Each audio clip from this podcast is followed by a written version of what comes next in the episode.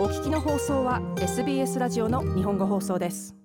一連の地震が最高潮に達したマグニチュード7.6の地震が能登半島を襲い一時は大津波の心配がありました。この津波警報は間もなく解除されましたが時間が経つにつれて人的物的被害の報告が増え続けています。日本は元日に大きな恐怖に襲われました。石川県の能登半島ではそれまで多数の強い地震が観測されていて、その最大のものがマグニチュード7.6でした。この地震で地滑りや住宅の倒壊のリスクが生じただけではなく、日本の最大のトラウマの一つ、津波のリスクもありました。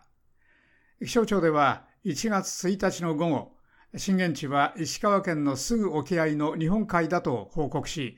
当初は石川県沿岸に大津波警報を発令し、本州の西海岸の残りの部分と北海道の西海岸に津波警報または注意報を出しました。警報は新潟県と富山県にも出されました。台湾人観光客のジョニー・ウーさんは彼の経験を他の人に知らせています。About like five to ten seconds before I was there waiting for the shuttle bus. 私はそこでホテルに帰るシャトルバスを待っていましたが、およそ5秒から10秒前に突然私の電話が鳴って、石川県に地震があったので注意するように言う津波警報を伝えました。突然かなり強い地震があって、すべての雪が電線から落ち、雪が屋根からも落ちたのが見えました。観光客のウーさんでした。日本の公共放送 NHK テレビは当初津波の高さは5メートルに達する恐れがあると警告しました。最後にこの地震は火災を引き起こし、建物を倒壊させました。当局は人々が地震で倒壊した建物に閉じ込められていて、輪島市では火災が発生したと伝えました。日本に住んでいるアメリカ人ダニエル・スミスさんは富山の町でこの地震に遭いました。最初の揺れは大変ゆっくり始まったので、みんな止まったようでした。これは元日のユーモアの類だと思いました。それから激しく揺れました。本当に激しく揺れていました。スミスさんでした。しかし、最悪の津波の恐れは引いていったように思われます。気象庁は数時間後には津波警報を通常の警報に格下げしましたが、その時はまだ波は3メートル程度になる恐れがありました。気象庁はまた、2、3日後に同様の地震がある特定のリスクを伴う今後数日にわたる余震のリスクも警告しました。海岸地域の住民は津波が来るかもしれないので、まだ自宅に戻らないよう言われました。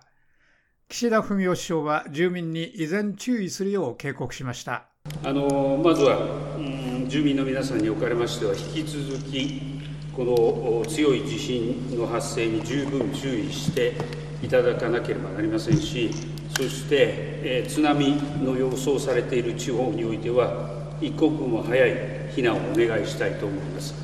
岸田首相は記者団に対して、日本政府はこの地震と津波に関する情報を収集し、それらを迅速に住民に伝達して安全を保障するために、特別非常事態センターを設立したと述べました。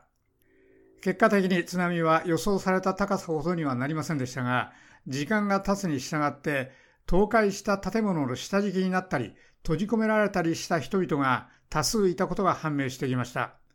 また地震による土砂崩れで道路などが寸断され、一部の地域は孤立状態になっている模様です。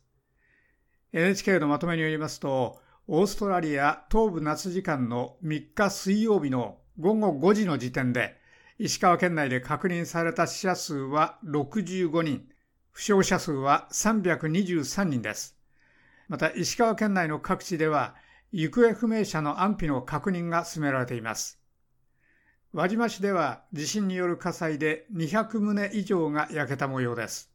輪島市と珠洲市、能登町では倒壊した家屋が多数確認されているものの、被害の全体状況は把握できていないということです。さらに石川県によりますと、道路が通れなくなるなどして、県内の少なくとも3つの自治体の5つの地区で、およそ60人が孤立状態になっているということです。一方、石川県以外での怪我人の数は富山県36人、新潟県21人、福井県6人、岐阜県1人などとなっています。この地震は電気や水の供給にも影響しており、石川県内では3日午前の時点でおよそ3万3700戸が停電し、9万5000戸余りが断水していました。また富山県内でもおよそ1万世帯で断水が続いていました。以上、SBS ニュースのジュリアン・エリーエのレポートに新たな情報を加えて、日本語放送の長尾久明がお伝えしました。もっとストーリーをお聞きになりたい方は、iTunes や Google ポッドキャスト、Spotify などでお楽しみいただけます。